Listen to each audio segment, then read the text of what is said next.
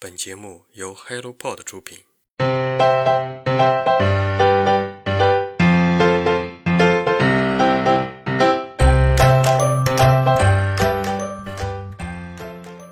Hello，大家好，欢迎收听晨间书适，我是 Masa。最近你有读书吗？有人说自己太忙，根本没有时间读书；还有人说自己最近比较浮躁，沉不下心来读书。有人还说，读书太难了，我只想躺平。在我看来，这些都不算理由。读书其实和吃饭、喝水、逛街一样，都是日常生活中最普普通通的事儿。如果你烦躁，不正需要一本书来让自己沉下心来吗？如果你太忙，难道不需要拿起一本书，读读他人的人生，重新审视一下自己的情况吗？所以，请把读书当成生活中的一部分吧。活到老，读到老。挣脱母爱的束缚，作者于琳娜，人民邮电出版社。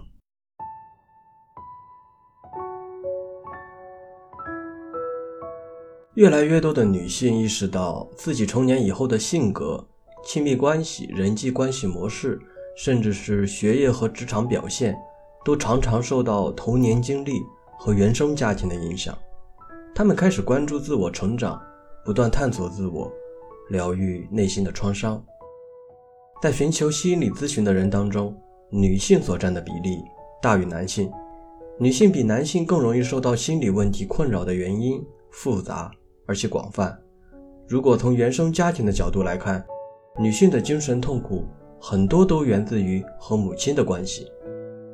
大部分寻求心理咨询的女性起初并没有期待在咨询室里谈论自己的母亲，她们深受困扰的问题大多是各种难以承受的负面情绪和躯体症状，比如抑郁、焦虑、恐惧、被害妄想等等，或者是让人失望的伴侣关系，比如争吵、冷战，甚至出轨等。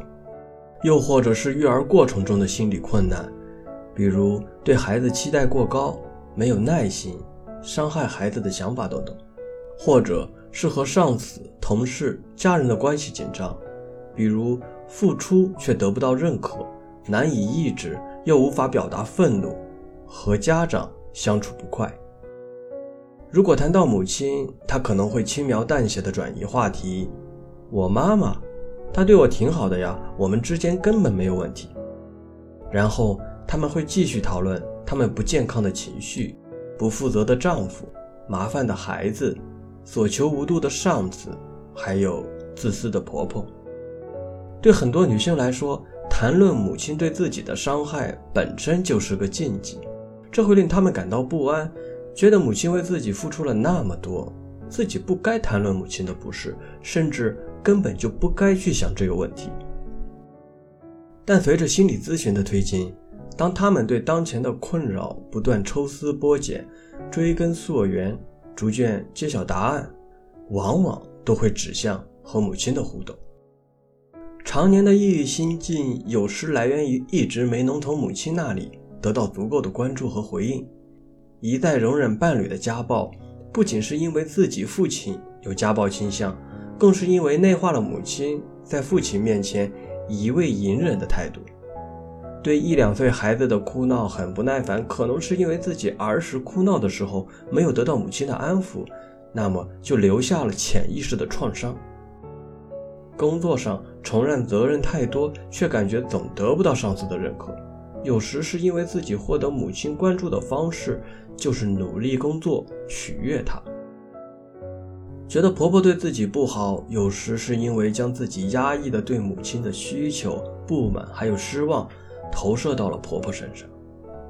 意识到这些，会让我们更加容易理解还有接纳自己，从而更能有力主动地做出选择，掌控人生的方向。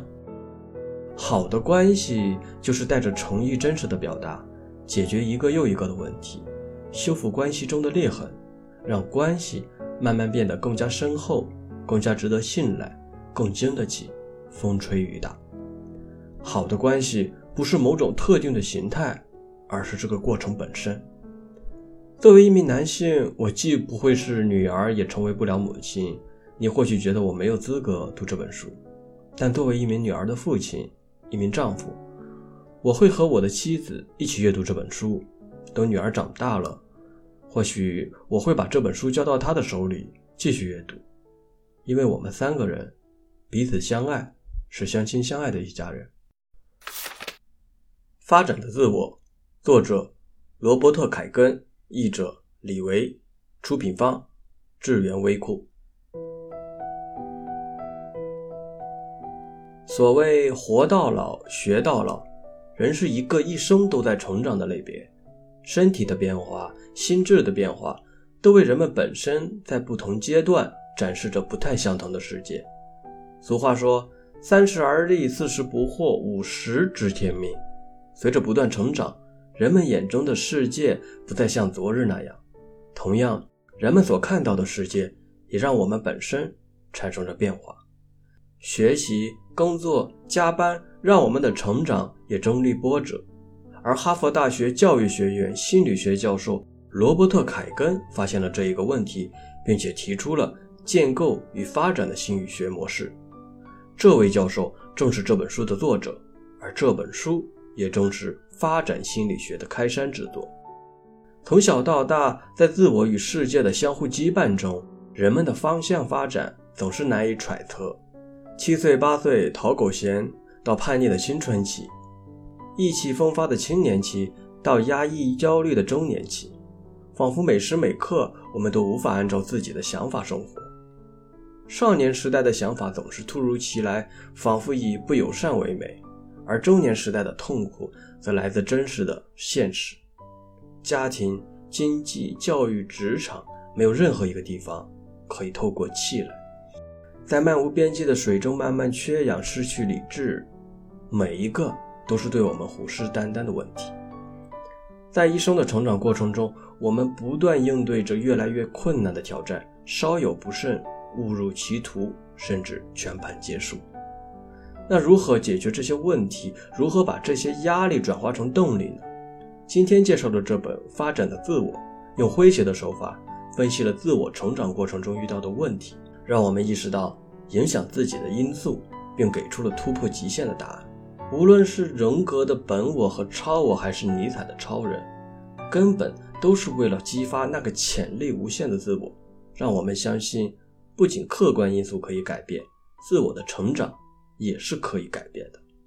当我们阅读这本书的时候，了解了成长中需要构建的心理体系，那么在成长的体系中，无论遇到什么坎坷，都可以更加从容的面对。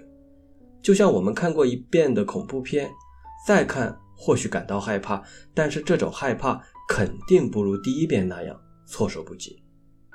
这是一份人生成长的攻略，一个建立心理防御的实践手册。它不仅仅带你了解这些心理上的困境，也许真的在此提醒下，我们会更好的应对漫漫长途中的难题。今天的晨间书事就到这里，如果你也有喜欢的新书，欢迎在评论区和我们留言。我们下期再见，拜拜。